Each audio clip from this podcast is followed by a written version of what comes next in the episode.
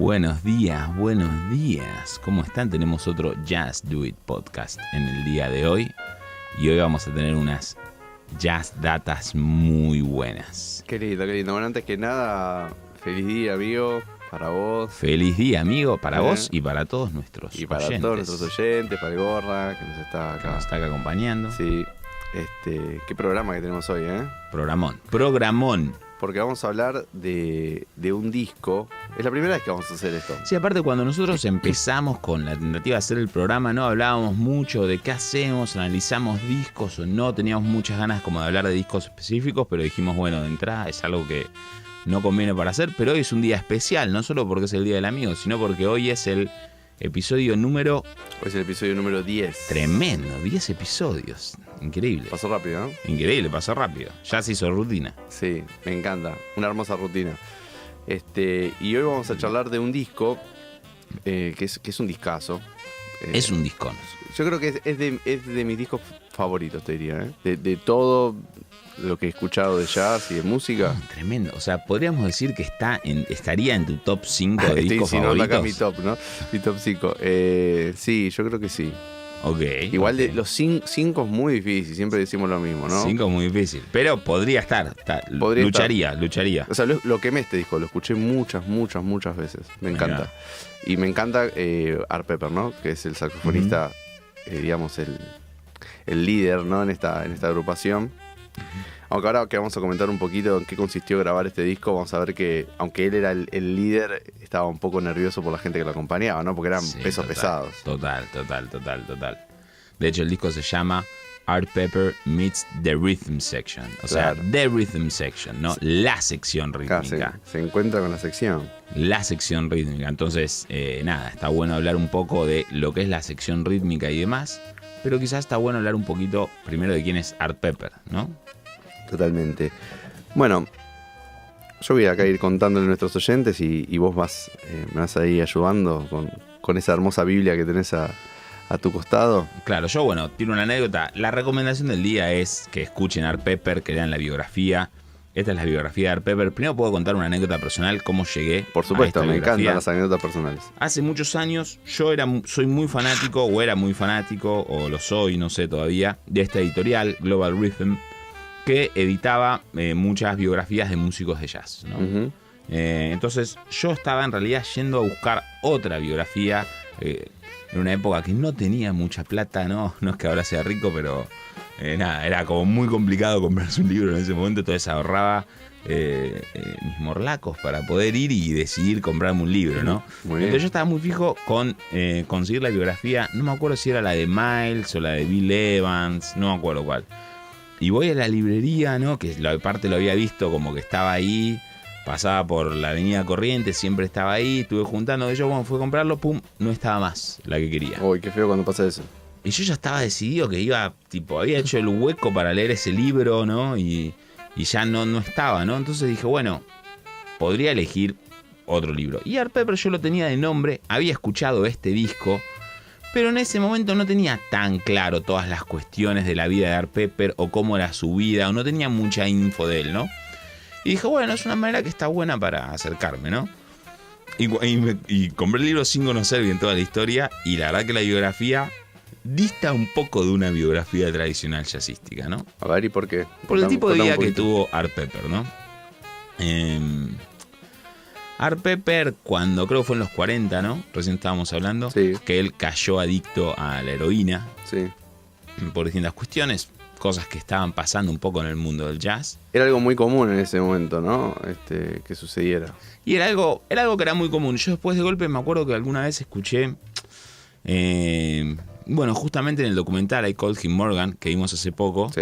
eh, uno de los músicos hablaba y decía, no todos los músicos estaban adictos a la heroína. Ah, ¿no? eso por supuesto, por supuesto. Pero sí quizás muchos de los que más conocíamos o, o que más trascendieron, eh, o algunos de los que más trascendieron, eh, nada, fueron muy, muy heroinómanos y eso trae sus secuelas, ¿no? Pero hay que destacar que Art Pepper no era un adicto a la heroína como quizás era Charlie Parker, ¿no? Que es algo lo que siempre Charlie Parker es el que está como muy asociado a la heroína y eso, porque quizás fue uno de los más grosos, ¿no? por, por su legado musical y también porque murió a los 34 años, ¿no? O sea, digo, le, le devastó el cuerpo literalmente. Claro, claro. De hecho, está como que lo muestran en, en la película en Bird, Sí. y es algo que se cuenta mucho, que cuando van a ver el cadáver, los, los paramédicos, cuando van a tratar de ayudarlo y ya estaba muerto, eh, le dan como la edad como de 60 y pico cuando Sí. tenía 33. Una ¿no? locura, Una sí. locura de cómo estaba. Eh, pero bueno, ah, eh, Charlie Parker, alguna de las anécdotas que tiramos a ir, como la más común que tenía, era que llegaba el momento de la fecha y no tenía un saxo porque lo había empeñado en una pawn shop, en las casas de empeño que hay en Estados Unidos, que siguen existiendo y son muy populares, en que uno va, deja eh, algo y te dan plata a cambio. Entonces él hacía eso para eh, poder conseguir eh, horse o caballo, como le dicen, ¿no? A la heroína. Y, y poder inyectarse. Y a todo esto, eh, nada, después tenían que en la fecha ir y conseguir el saxo, ¿no? Entonces era un Parker un poco más inocente, si queremos, ¿no? Nosotros eh, en el capítulo pasado hablamos un poco de Chet Baker, creo que nombramos un poco que él tenía como una adicción a la heroína. Sí. Eh, era un poquito más eh, devious, diría como, como engañoso, ¿no? Que manipulaba mucho a la gente para conseguir sus chutes y conseguir que le den plata, ¿no? Chutes porque justo estuve releyendo el libro que está traducido al español, es muy difícil. Claro, qué, complicado es, eso, ¿no? es muy feo, sí, pero está bien. El que tiene la chance de leerlo en inglés. Eh, lo recomendamos. Sí, sí, total. Y nada. eh, pero Art Pepper fue un músico que al principio estaba un poco en ese plan, Sí. pero tuvo cuatro condenas a prisión, ¿no? Eh, entonces, Chet Baker, eh, Charlie Parker, no tuvieron condenas a prisión. Digamos, eh, en un tiempo estuvo en Camarillo, Charlie Parker, pero no Chet Baker igual creo que en Europa estuvo eh, un tiempito en un calabozo. Ah, no sé si tuvo una condena, pero creo que estuvo un tiempo. un Ok, tiempo ok, en. Italia, ¿no? En Italia, sí, pero no en Estados Unidos. Sí, Claro. y, no, y no con la, tal vez la, la asiduidad y la gravedad que, que le, le sucedía a este personaje, ¿no? Art Pepper, digamos. Claro, claro. Las primeras condenas de Art Pepper fueron relacionadas a, a cuestiones de narcotráfico, ¿no? De- o sea, de narcóticos, ni siquiera narcotráfico, ¿no? De hecho, una de las condenas que tiene es porque una chica que conocía esconde narcóticos en su casa y la policía, eh, cuando le hace la requisa eh, en la casa de él, él no quiere, eh, digamos, decir de quiénes eran, qué sé yo, no dice nada, no entrega a nadie y se termina comiendo una condena, ¿no? Y otras de las veces, ya cuando uno entra en el sistema penitenciario de Estados Unidos, eh, entra como con otro tipo de reglas, ¿no? Con otro tipo de conflictos. Entonces, eh, nada, ya era como parte, gracias acá a nuestros Sí, asistentes que gracias, nos gracias, alcanzan Gorra. agua, es increíble esto. Entonces era algo que eh, ya cuando en- en- entraba en un circuito de alguna manera, ¿no? Que es por cómo está un poco armado el sistema penitenciario, ¿no? Porque él, digamos, en ese momento había como una ley tan antidrogas, ¿no? Que una persona que tenía, eh, que era un adicto, era tratado como un criminal, digamos, eh, como un asesino casi, ¿no? Entonces él empieza a estar en celdas así, después otro de los cargos que tiene es por violar eh, la... eh, cuando está cuando tiene la condicional, ¿no? Sí. Eh, y después ya, al haber estado ya como dos veces en prisión y haberse juntado con tipos un poco más pesados, ¿no? Como que esa vida un poco eh, le queda de alguna manera y en la biografía va contando incluso algunos de los delitos que comete, ¿no? Y los cuenta a, a primer mano. También hay que decir que tuvo una infancia un poco eh, no convencional, un poco con distintos traumas, ¿no? Que digamos no ayudaron, ¿no? Pero a todo esto, basta de como un poco de oscuridad y vayamos un poco a la música, ¿no? Dale, me encanta. Era un saxofonista increíble, ¿ok? Sí. Eh, saxo alto era como su especialidad, aunque también tocaba eh, flauta y otros instrumentos de viento.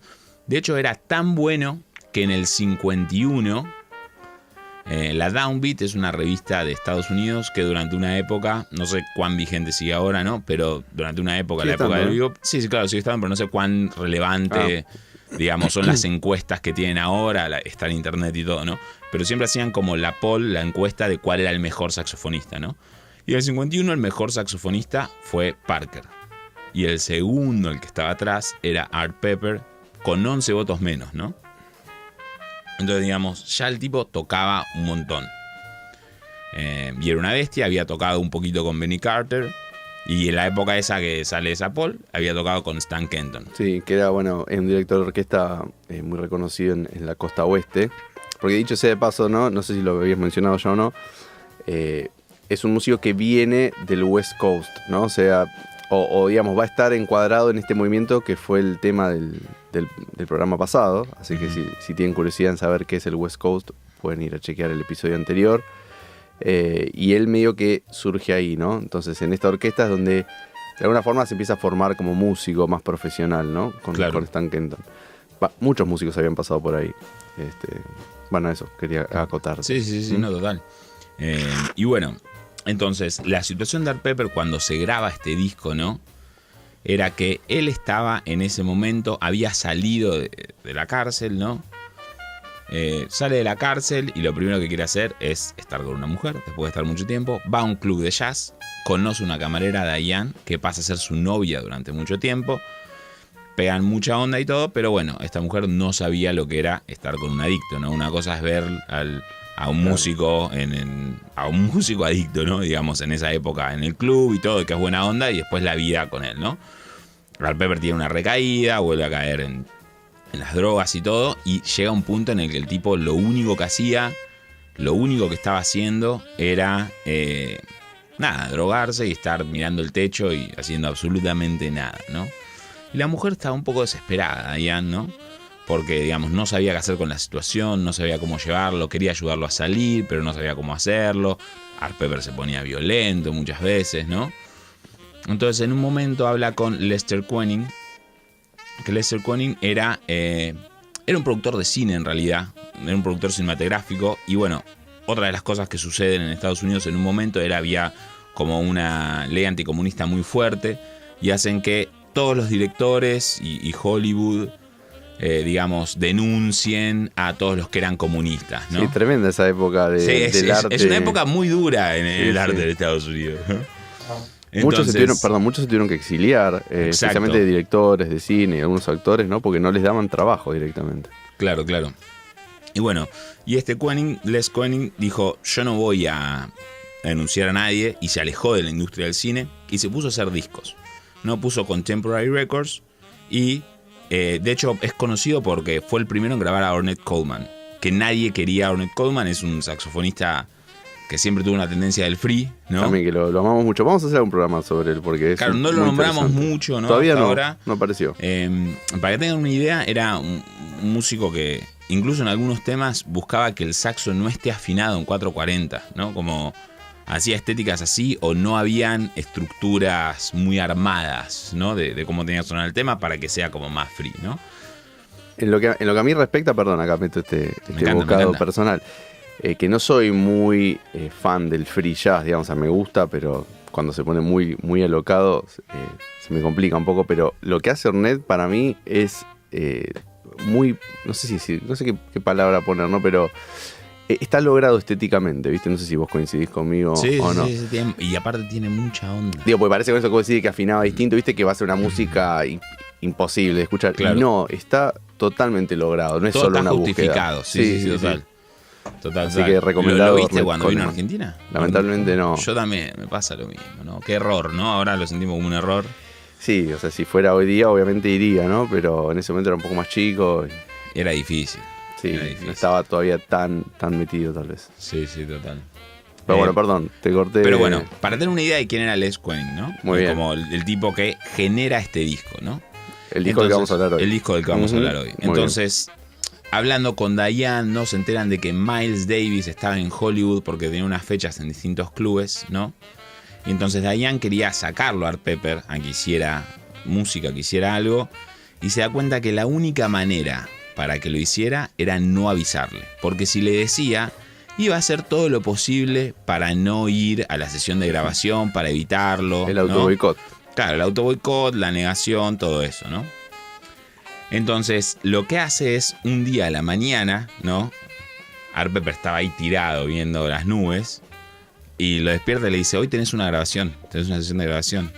Y, y le dice, ¿cómo una sesión de grabación hoy? Sí, sí, Les Conning quiere que grabes un disco. Y pero, pero ¿cómo? ¿Con quién? ¿Cómo? No, hace un montón que no toco, no puedo ir, qué sé yo. Te, están, te van a estar esperando en el estudio en tres horas, una cosa así, le dicen. Hay, perdón, hay dos versiones que dicen, una que hacía dos semanas que no tocaba el instrumento, claro. lo cual es un montón, Y eh, si no tengo mal entendido, en la biografía dice que son seis meses, ¿no? El Claro. mismo. Lo cual es un poco exagerado seis meses que no tocara. La versión de las dos semanas Sí. es lo que figuran los liner notes del disco. Los liner notes son las notas de crédito que aparecen en el Sí, disco sí. que se imprimió en el álbum, ¿no? En la biografía cuenta, en la, eh, hay que aclarar que esta biografía es una autobiografía Claro. que escribió él con su otra mujer, con la que vino después de Diane, eh, con Lori Pepper, que la escribieron juntos.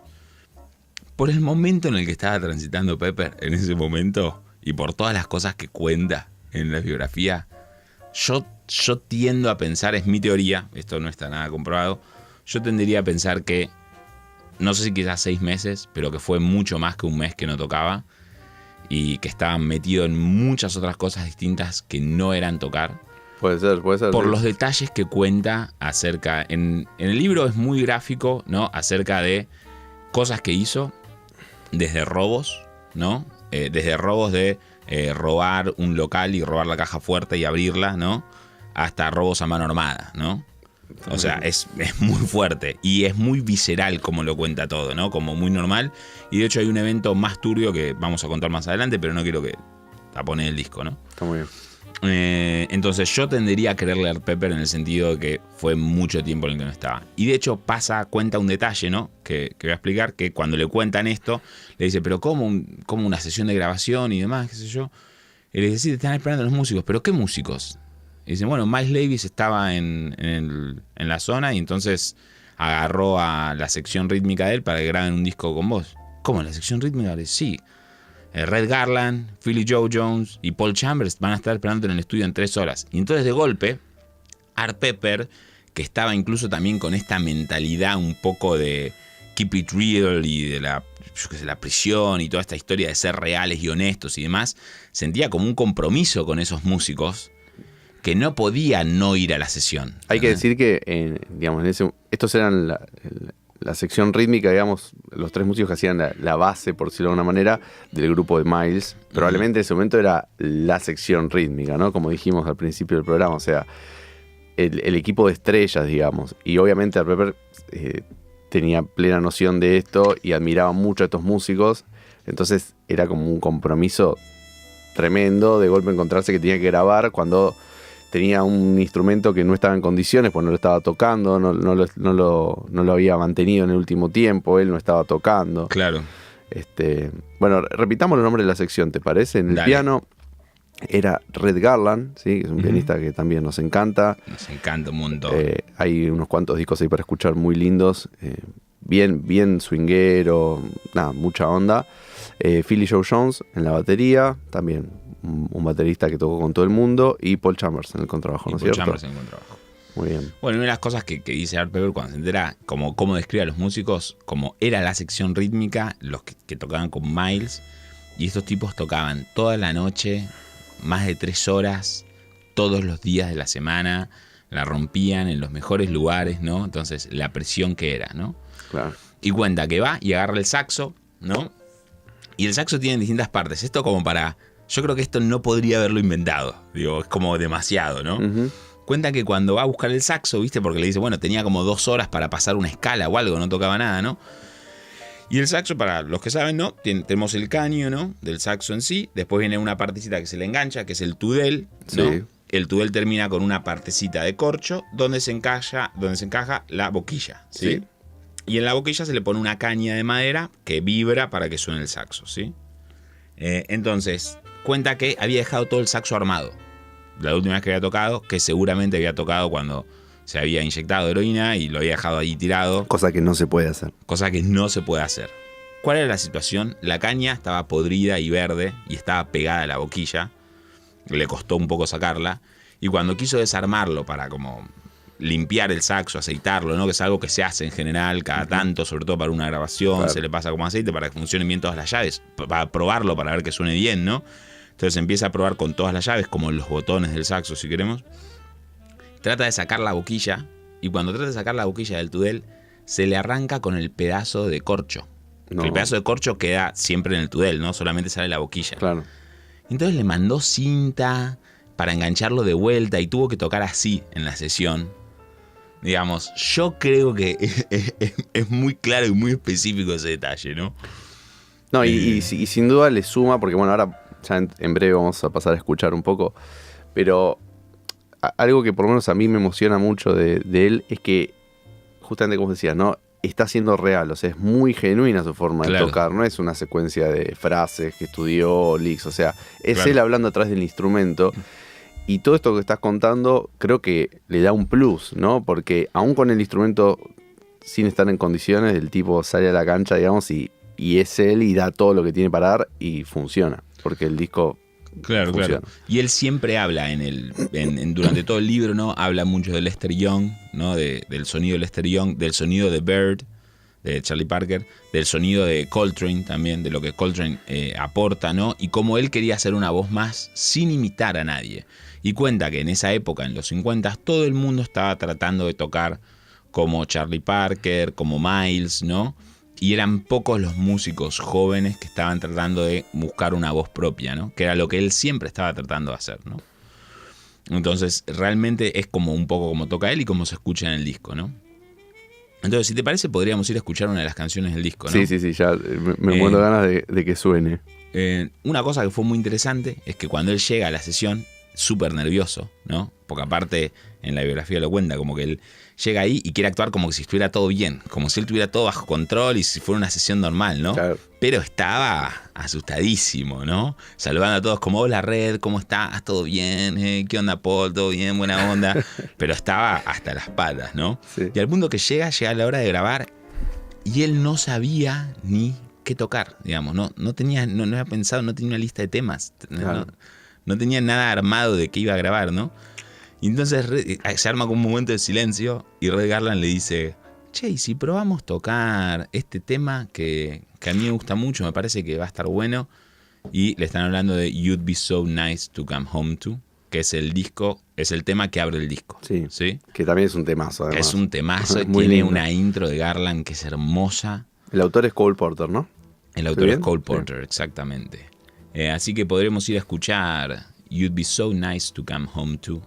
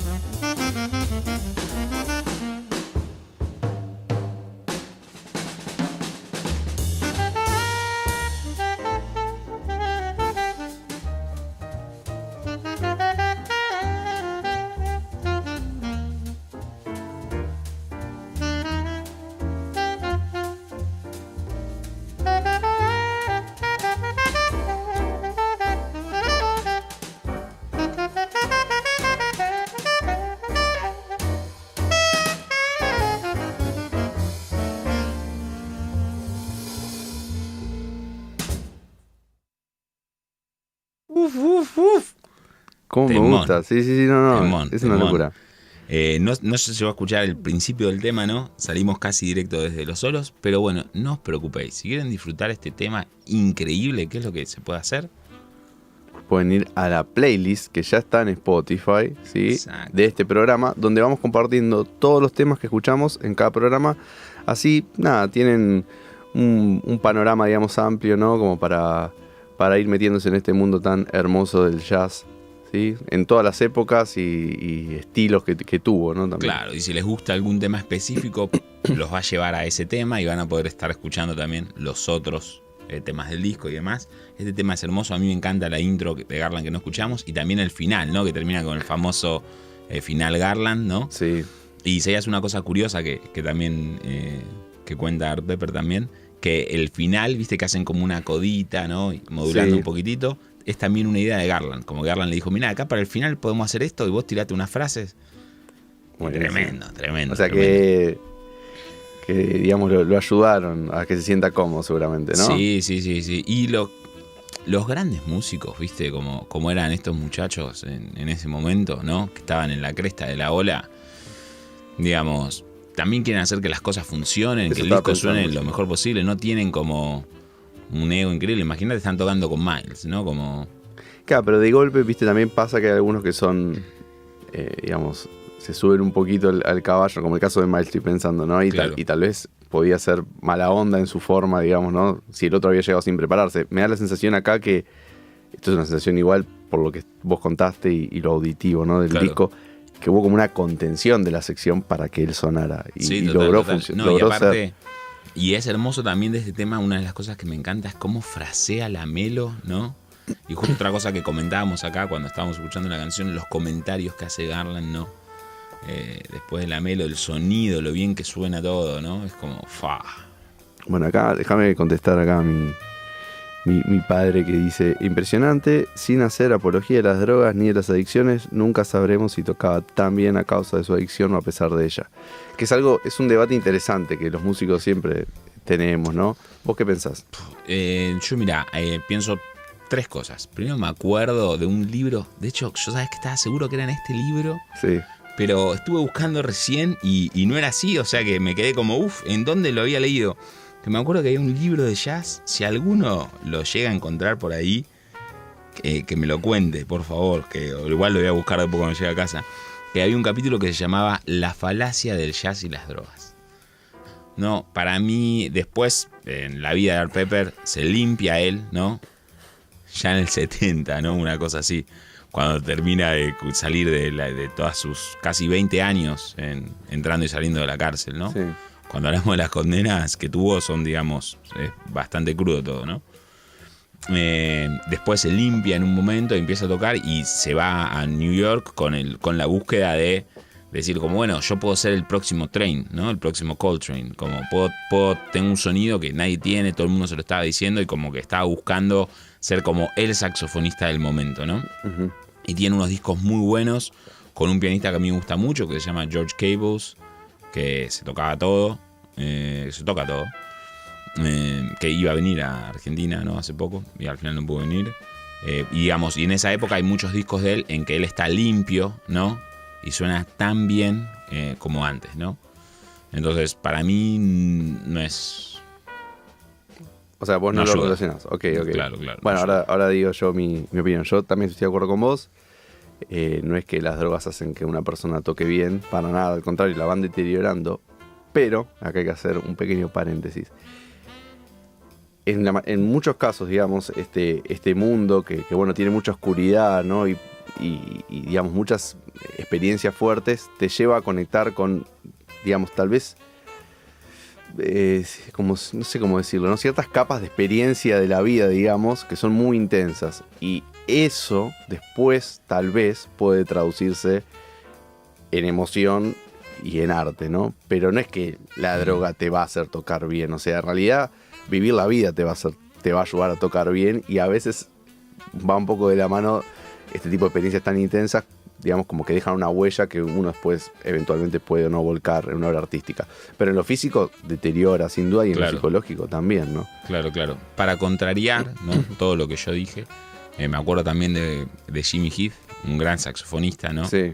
Que compuso muchas canciones que Art Pepper tocó en un disco con Chet Baker, eh, que de hecho se llama eh, Pictures of Heath, si no me equivoco, que justamente es justamente Heath, es Jimmy Heath, entonces son como fotos de Heath tocando temas de él, ¿no? Claro.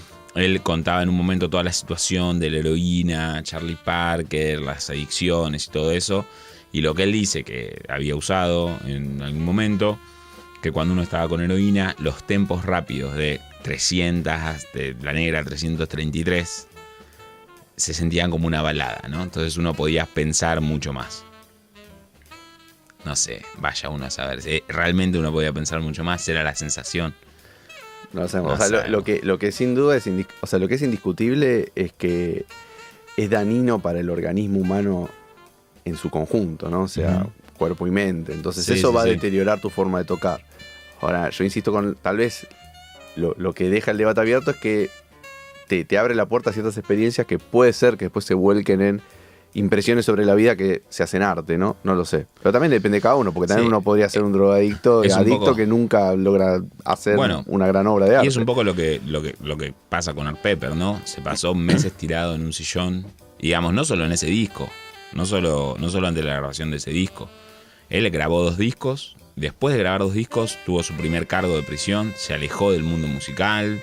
Después salió, quiso grabar. Y una de las cosas que también cuesta, cuentan, cuenta él mismo en el libro es que todos los dealers que le vendían, incluso, y mucha gente, él estaba en Los Ángeles, había mucho mexicano, ¿no? Que también se habla mucho de la segregación, ¿no? Y la discriminación. Y hay como una gran diferencia también que, que se hace como entre los mexicanos y entre la gente de piel negra, ¿no? Toda esa situación. Y como que muchos lo veían a él a veces como una especie de héroe, porque él, a pesar de ser un músico de jazz consagrado y todo, vivía la vida, como dice, ¿no? Como vivía ese tipo de vida. De estar con la historia de, de quilombo con la policía, de estar robando para poder conseguir droga. Porque en un momento, incluso el libro cuenta que en un momento se le hace un clic y dice como tenía una fecha para tocar en un club de jazz, que era poner que le tocaba el sábado, ¿no? Dentro de cuatro días. Y estaba ahí en un local y dice, bueno, pero si robo este local ahora, ya está, tengo plata, puedo ir a comprar, no tengo que esperar el sábado. ¿No? Como, como pensamientos así, ¿no? Y cuenta en detalle la desesperación que tiene un adicto a la heroína, ¿no? O sea, la gente que le gusta Breaking Bad, un poroto al lado, ¿me entendés? Es como es pura ficción, es muy crudo. Y aparte incluso lo que te decía, dealers mismos que le vendían, diciéndole, che, Art, vos tendrías que dejar esto, ¿entendés? Vos estás para otra cosa, ¿entendés? otra cosa. ¿Por Lo qué mismo- tenés dealers le decía. Claro, ¿entendés? Como no. Y, incluso algunos le dieron metadona, que era lo que se usaba en el momento, para poder dejar la heroína. Como que muchos trataron de ayudarlo en lugar de venderle a él, de Que fue con, ayudarlo. con lo que finalmente se limpia, ¿no? Con lo Más que, adelante, claro. la década del 70. Claro, claro, claro. Eh, y con lo que también en algún momento le, le quisieron dar a Charlie Parker, ¿no? Y demás. Eh, entonces es, es tremendo. Yo en ese sentido creo que más que ayudarlo a hacer música, lo alejó bastante, ¿no? Y yo me pregunto qué hubiera pasado, no lo contrario. ¿Qué hubiera pasado si no hubiera tenido contacto con nada de eso, ¿no? Sí, sí, sin duda. O sea, creo que en el balance, bueno, acá Guillermo López también nos dice, ¿no? Este, que es un tema que se plantea también con escritores, este, como por ejemplo Baudelaire. Digo, es, es algo que ronda mucho el mundo del arte, también del deporte. En realidad creo que para podemos considerarlo para la vida en general, ¿no? Digamos, Claro, si es algo que potencia, digamos, tu vitalidad o que la disminuye, ¿no? Claro, claro. Eh, creo que la balanza se inclina a que la disminuye. Pero Sí, bueno, sí, queda esa sí. puertita abierta porque se plantea mucho, ¿viste? Mucha gente dice, no, no será que gracias a eso, ¿no? Mismo entre los músicos de jazz, pero también, no sé, también se decía con Jimi Hendrix, por ejemplo, Claro. un montón, un montón de casos. Claro, claro. Pero bueno, es interesante siempre charlarlo y, y- y sin duda que alguna huella le dejó, ¿no? Porque se, se siente en el saxo esa vida intensa que tuvo. Eso sí. Sí, total, total, total, total. Eh, No no es un músico, digamos, eh, prolijito de- en el sentido de, de- de sesionista que va, no está, está viviendo lo que está tocando. Claro, claro, total, total. Y está expresando un montón. Recién, cuando tocaba You'd Be So Nice to Come Home To, la tocaba, ¿entendés? O Sí, sea, sí. la estaba tocando, ¿no? Escuchamos una grabación de hace más de 70 años. Bueno, de hecho, me, tocando. me- me- justo me vino a la mente eh, una grabación que ya pondremos en este programa porque se merece sonar, que es el Overman de Parker, Ujú. ¿no? Vos te debes acordar perfectamente, eh, que para mí es las mejores, por lo menos de todos esos años. O sea, la expresividad con la que toca Parker en, esa grabación es, es increíble y ese tema en particular. Pero él cuando lo escucha después dice que deberían tirar eso a la basura. Porque, claro, está mal tocado el saxo, mal tocado entre comillas, técnicamente, Claro.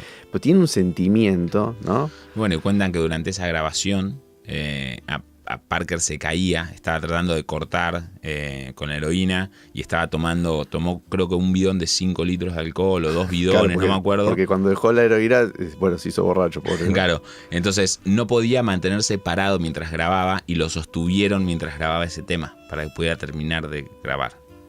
Qué increíble. Tremendo. Creo no sé qué más decir. No, sí, no, sí, sé, sí. no sé, no sé. No, además pienso un poco, eh, o sea, es como, me, me da un poquito de risa porque pienso en nuestra realidad actual, que es mucho más cuidada, ¿viste? O sea, Claro. como, eh, vamos a la fecha, ¿no? Como de todo cuidadito. En y- Uber, ¿no? Pedimos un auto para llevar claro, el ampli. Claro, claro, por eso, ¿viste? Claro. Este, no, mañana toco, ¿viste? Uno se cuida. Nada, es otra, otra realidad y otro, otra época también. Tremendo, sí, sí. Así sí, que bueno, sí. ¿te parece que escuchemos otro tema? Ah, Escuchemos por favor otro tema de este disco. Elegí vos el que Elegí quieras. vos, elegí vos, lo que vos más quieras. Ok, eh, bueno, vamos con Tintindeo entonces. Ok. ¿sí? Dale. Vamos a escuchar Tintindeo.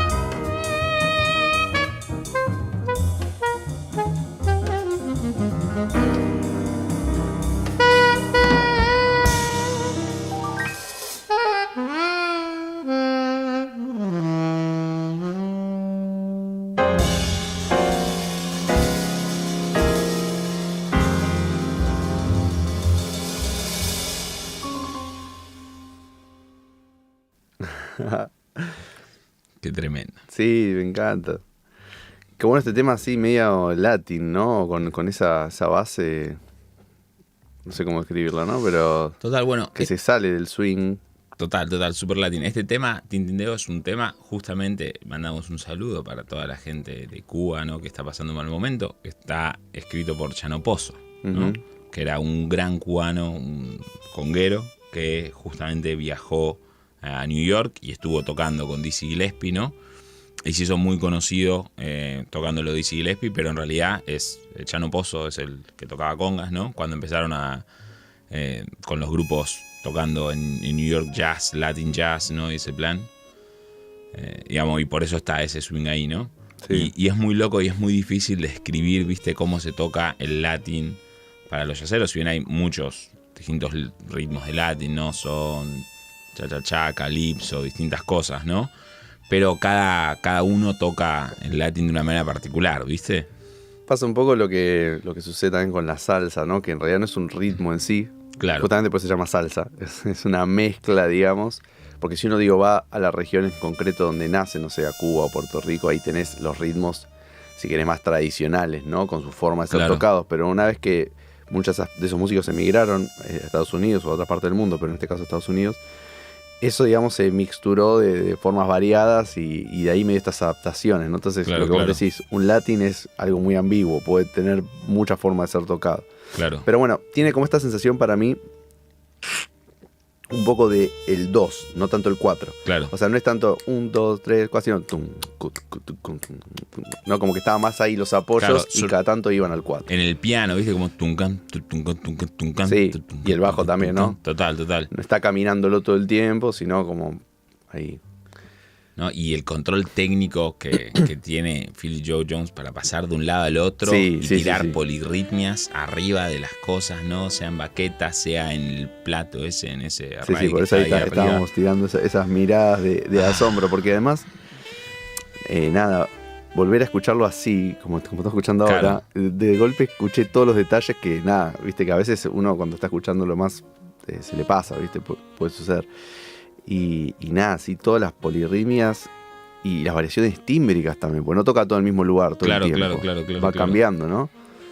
Una locura. Sí, sí, también Garland ahí agarrando, atajando agujeros, ¿viste? Y, metiendo cositas y cambiando, bueno, ahora toco esto acá, ahora toco esto allá. Como un control sobre la forma también, como que no haya, ¿viste? Como todo súper prolijo. Y me da la sensación, esto es una sensación igual, de que el final no estaba pautado, pautado. O sea, fue como medio vamos cayendo, pero todos cayeron bien, o sea, como que se fueron mirando, ¿no? A ver qué pasaba. Sí, total. y la frase última de Garland ahí, es como, ah. Sí.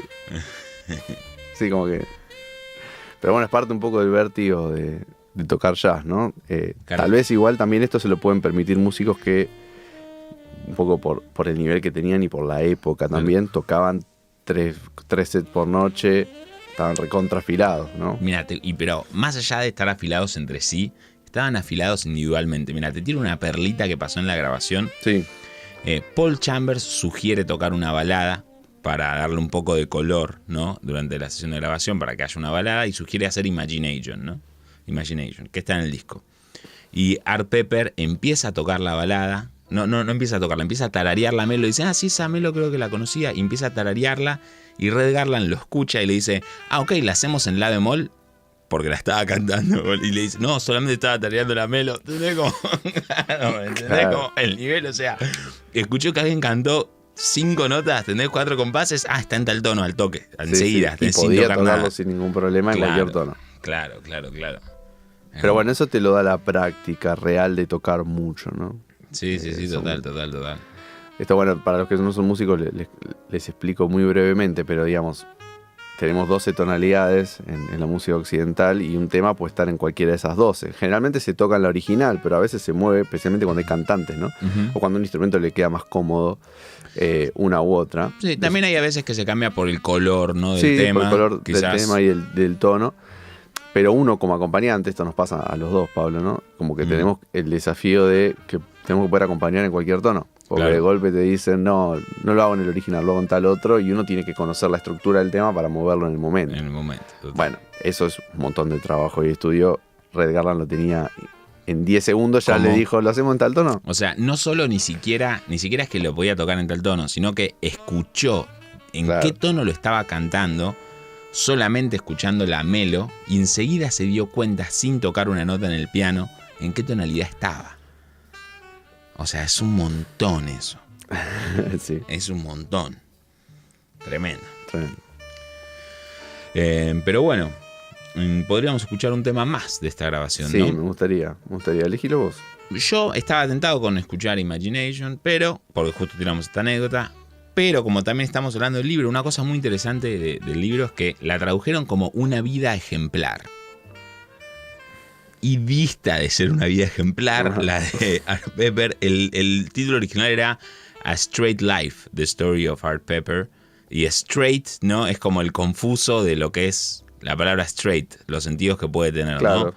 Porque straight es como derecho, ¿no? Y en ese sentido, como algo derecho ordenado, uno puede pensar en algo ejemplar, ¿no?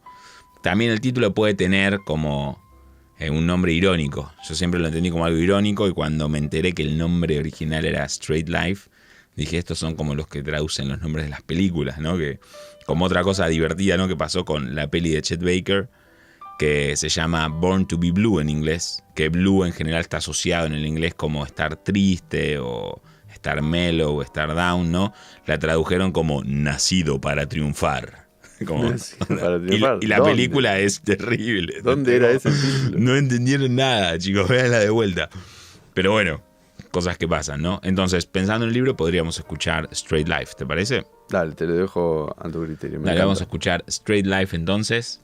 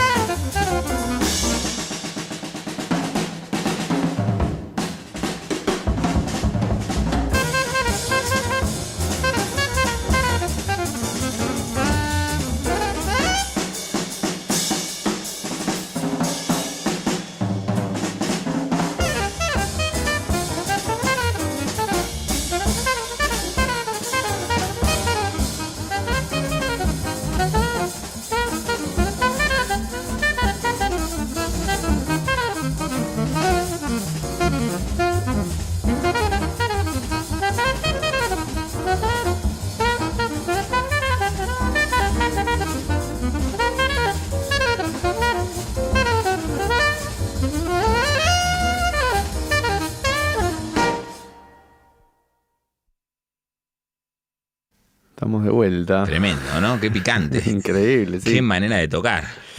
Está bueno para, mm, este, para variar, digamos, ¿no? Poner un up tempo. Y bueno, acá nos sacamos toda duda de si estaba, estaba digamos, listo y prendido fuego para tocar o no, ¿no? O sea, a pesar, digo, de la, de la, de la situación personal en la que estaba, el up tempo lo agarró sin ningún problema. Sin ningún problema. La sección funciona increíble, ¿no? Es como. Está rápido el tema. rápido, el está rápido. Y aparte hay que tocar con Cobb ahí. ¿entendés? Como, oh, mamita. Con Philly Jones, perdón, se me hizo un cruce. No, está bien. Esos momentos de, de break solo, ¿no? Que es cuando, cuando termina la forma y un solista y va al otro. chac, y tiene que arrancar el otro solo. Claro, Ah, terrible. Que no se te los dedos ahí. claro, claro, no pifies ahí, no pifies ahí. No, ese momento hay que tenerlo. Claro, claro, claro. Eh, bueno, acá también Carlitos comentaba Birks Works no puede faltar, uno de los temas del disco, que, que si no me equivoco cierra el disco. Sí. Mm, de Un- Mon un- también. Un blues muy lindo, sí. que yo esta no la tengo, pero era un blues que eh, estaba muy en el repertorio de Garland. Garland lo tocaba mucho ese blues. Mira. Eh, entonces yo tengo la teoría que, esta es teoría mía, ¿eh? no, no hay ninguna fuente real, que ahí Sí. dijo como, che, toquemos este blues, ¿entendés? Como, Claro. ¿Qué blues menor puede ser? Y para mí podríamos, ¿entendés? O sea, vos decís que Garland, digamos, como que llevó la, la sesión bastante adelante, ¿no? O sea, como Y- que se hizo bastante cargo. y sí, pareciera como- ser. E incluso muchas veces le sugirieron, digamos, lo cuentan un poco en el libro, lo cuentan con respecto a dos, tres temas, no, no, no profundizan mucho en cómo fue la sesión. Y pero lo que cuenta Art, que como que eh, los tipos le dijeron, che, uy, acá en el final se podría hacer tal cosa, viste, como Paul Chambers y Red Garland, los dos tirando como muchas ideas acerca de cómo, cómo estructurar o cómo hacer tal tema, ¿no? Y Art Pepper subiéndose a ese tren, obviamente que eh, seguro eligió uno de los temas, este tema Street Life, eh, escuchaste lo que era, es imposible que, que Art Pepper no lo haya sabido y lo haya sacado ahí. No, claro, Como claro. era un tema que Sí, ya lo lo tenía. antes. sí, claro, claro, sin lugar a dudas. Eh, pero bueno, eh, feliz día a todos los que se están conectando. eh, eh, 20 de julio. Y tengo una pregunta, amigo. ¿Te está cayendo bien Art Pepper como músico, como persona? Sí, no sé qué me vas a contar Te, ahora. da- te está dando miedo, ya te dije eso, te está dando está miedo. Yo al Pepe lo amo. O sea, porque me encanta cómo toca, eh, me transmite mucha emoción.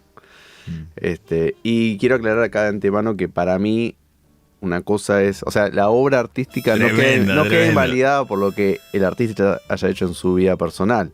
Tremendo. Eso no quiere decir que yo lo querría como amigo, ¿eh? Pero Claro, su claro. obra artística, Yo no, yo no lo, yo no sé si lo querría. O sea, yo creo que lo querría como amigo, No lo pero sé, me daría miedo. ¿Qué Porque era- por un lado era un tipo muy fiel, ¿no? Mm, Eh, pero bueno, hay una situación que él cuenta en el principio de la biografía, ¿no? Dijimos Sí. que él estaba tocando, tocó un poquito con Benny Carter, con Stan Kenton, y después eh, tiene que ir al ejército, ¿no? Va al ejército tres años, que está en Inglaterra, ¿no? sí. Y lo cuenta al principio, lo que es muy frío de la biografía es cómo cuenta todo, ¿no? Entonces, siendo comunicadores sociales y estando hablando de esto, me parece que está mal como no decirlo, eh, y hay que decirlo. Cuenta, cuenta cómo viola a una mujer. ¿no? Wow. Es, es muy crudo, es muy Cuenta feo. eso en el libro. Lo cuenta en el libro y lo cuenta sin tapujos y lo cuenta como. eh, como eh, la situación era que estaba en Inglaterra, ¿no? Sí. Cuenta que las mujeres inglesas en general no estaban muy, muy lindas y demás. Él estaba cerca a volver a Estados Unidos, estaba en pareja, ¿no? Sí. Y cuenta con detalles, digamos, como encuentra a la chica un día a la mañana, el de Londres, que era un día soleado, tenía unas botellas de whisky, empiezan a janguear juntos, pasan todo el día juntos, ¿no? Y en un momento que la chica le dice como, bueno, listo, me tengo que ir a mi casa, que sé yo, la acompaña casi hasta la casa, y le dice, me tengo que ir a mi casa con mis papás, que sé yo, yo vivo con mis papás, no puedes venir, recién nos conocemos. Él se siente indignado porque, digamos, pasé todo el día, gasté mis dos botellas de whisky en vos, tipo, Mm. lo cuenta así en ese plan y termina eh, haciendo eso y por hacerlo se contagia de gonorrea, que la chica no quería tener relaciones aparte también por eso, ¿no? Y después se lo tiene que confesar a la mujer, porque tienen que estar como tres meses, después de haber vuelto tres de, de tres años de estar en el ejército, tienen que estar como tres meses sin tener relaciones para no contagiar la enfermedad, ¿no? Antes de volver le hacían el examen médico y cuenta toda esa historia en el capítulo súper nefasta y no estaba bajo la influencia de la heroína, que tampoco tiene una excusa igual, es pero Claro, claro. Y, y es, eh, eh, digamos, tremendamente aberrante el hecho. O sea, no, no hay, no hay nada para decir. eh, pero eh, no hay nada para decir. Es tremendo, pero nada, sentía que era algo que había que decir. Que me acuerdo que cuando yo leí Sí, el habla libro, de la personalidad. o también. sea, casi ni había entrado en la situación de, musical mucho porque Stan Kenton al principio y, y Benny Carter eh, no, no, no cuenta mucho en detalle, ¿no? No era todavía como, si bien él ya en, en Inglaterra también había tocado, él era medio conocido también porque había tocado en la época que estaba en el ejército en algún que otro show, ¿no? Todavía no era tan eh, grosso y renombrado, no había grabado este disco que estamos escuchando, ¿no? Pero me acuerdo cuando leí este libro eh, y, y llegué a esa página que está al principio, página 70 de un libro de 500 páginas, me quedé como, "Uf, ¿qué es esto? ¿Qué estoy leyendo? Y me Sí. acuerdo que una de las cosas que más me choqueó son estas cosas que es para otro debate, ¿no? Que muchas veces uno ve como biopics de películas o, o lee libros de biografías acerca de personas y está la historia de si eh, que no cuentan u omiten cosas, ¿no? Para quedar bien, Sí, si querés es un acto de honestidad, pero una honestidad de algo pero, espantoso. pero claro, ¿entendés? Por lo menos, como- y te pregunto, yo esto eh, no lo leí, ¿no? ¿Lo, lo cuenta por lo menos con arrepentimiento o ni no siquiera? lo cuenta con arrepentimiento. Oh, bueno. Lo que cuenta con arrepentimiento, o sea, lo cuenta en un plan como justificando por qué lo hizo, con la bronca que tenía porque la chica abusó con él. De hecho, en la frase de, que usa en el libro traducido a español, ¿no? Dice, al final era una calientapollas. Claro. Terrible, Bueno. terrible. Pero cosa que, que habrá que trabajar. en- esto no es solo el ambiente musical, igual, ¿no? Lo vemos, no, no, lo obvio, vemos obvio, en todos lados. Total, total, total, total, Este- total. La deconstrucción estaba muy lejos. Ni hablar, ni hablar. Eh, igual, nada, me parece interesante, digamos, como para entender el. Eh, ta- tal vez la, la, la psiquis un poco más global de, de lo que es esta, esta, esta persona, ¿no? O Total, total, en total. todo- todo- porque hablamos de sus adicciones, hablamos de sus comportamientos en general. Total, total. Este, siempre me queda esa, esa cosa a mí de que. Y, y acá sí igual se mezcla un poquito lo personal con la obra. Claro. ¿Cómo es que alguien que logra, digamos, o se, o se mete en, en terrenos de oscuridad tan grandes, ¿viste? Y, y- y hace tanto daño a sí mismo y a los demás, tipo, también logra generar una obra tan bella. No sé, esas son, son cosas que. Nada, naturaleza humana, ¿no? Muy, muy complejo. Sí, es muy, difícil. complejo, muy complejo, es muy terrible. Eh, con lo que me decías del arrepentimiento, eh, lo que dice es que lo que cuenta es que tuvieron que, que le tuvo que confesar lo que hizo a su mujer, digamos. Y ese es el arrepentimiento que tiene. Que se lo tiene que confesar y que tienen que esperar todos los días para que pase como ese periodo de ventana en que se puede contagiar a pesar de que toma los medicamentos y demás. Claro, pero no es un arrepentimiento real. No es un arrepentimiento una real. necesaria. y lo que dice es, Sí. con lo que cierra el capítulo de contar ese evento, está claro que todo tiene su castigo. Bueno, Pero es, viste, es, polemiquísimo. es muy crudo, es muy crudo, muy polémico. Sí. Y es muy crudo cómo lo cuenta. Porque revive el diálogo que, que tiene con la chica de cómo sucede todo. Y él durante todo el libro lo cuenta en primera persona, ¿no? Por eso el nombre Una vida ejemplar dista de serlo, ¿no? También más allá de ese evento, lo que decía, eh, situaciones de robos a mano armada, eh, situaciones de prisión, desde tatuajes hasta negociaciones con el capo de la prisión, eh, situaciones de homosexualidad dentro de la prisión, ¿no? Y abusos de ese tipo, y cómo, cómo mantenerse al margen de todo y sobrevivir en la prisión. Eso es un poco por todas las cosas que, que pasa. eh, No, sí, o sea, su una. vida, el libro, Yo diría una vida intensa. súper. Este, y tal vez, no sé, igual esto, ayúdame vos que la tenés un poco más clara con el inglés. El tema straight life, ¿no será como... Yo lo- no sé por qué lo visualizo como una flecha, Directa, digamos, claro, total, como total, hacia adelante, como ¿no? directa. Sí, sí, sí, total. Eh, como que se envió. No, Sí, no, sí, no sí. recta, sino como... Como, sí, sí, sí, total, total. Yo lo, como lo pienso también como straight ahead, ¿no? Como se llama en, en- en el jazz, ¿no? Como, como un tipo de, de ritmo de cómo va, digamos, de alguna manera, ¿no? Eh, sí. Eh, es muy complejo, digamos. Es muy complejo. Eh, nada, y la infancia de él también fue como súper eh, oscura, ¿no? Digamos, no es para justificar ese hecho, ¿no? Pero para mí de alguna manera condicionó. Y también durante muchas partes del libro él habla como de la falta de amor, ¿no? Y de qué es lo que pasa cuando no tenés amor y yo qué sé, mucha depresión en el medio. Sí, no, acá nos metemos en otro debate que a mí me interesa mucho y pienso mucho al respecto, pero es para otro capítulo u otro podcast, te Otro diría. podcast, en realidad, que es eh, qué es lo que motiva a una persona a hacer cosas, ¿no? Claro. Que consideramos buenas o malas, digo, pero actos que, que le hacen bien a uno y a los demás o, o mal a uno y a los demás. Bueno, un poco relacionándolo con esto que sí de su infancia, ¿no? Eh, pero bueno, se lo dejamos para que lean el libro y así Sí, total, total. este, lo pueden jugar por cada uno por sí mismo. Sí, sí, sí, total, total. Pero bueno, ¿te parece? Se me ocurre hacer algo alocado que A no ver. hemos hecho. A ver. ¿Te parece que nos despidamos escuchando una canción? Sí, me encantaría, disco? me En encantaría. lugar de, de decir chau y que se vaya todo así. Sí, Así que podríamos escuchar, ¿no? Podríamos despedirnos. Le aprovechamos para decirles a todos eh, feliz 20 de julio. sí, Día del Día Amigo. del Amigo. ¿Sabes por qué es el Día del Amigo? No, Resulta que un argentino, sí.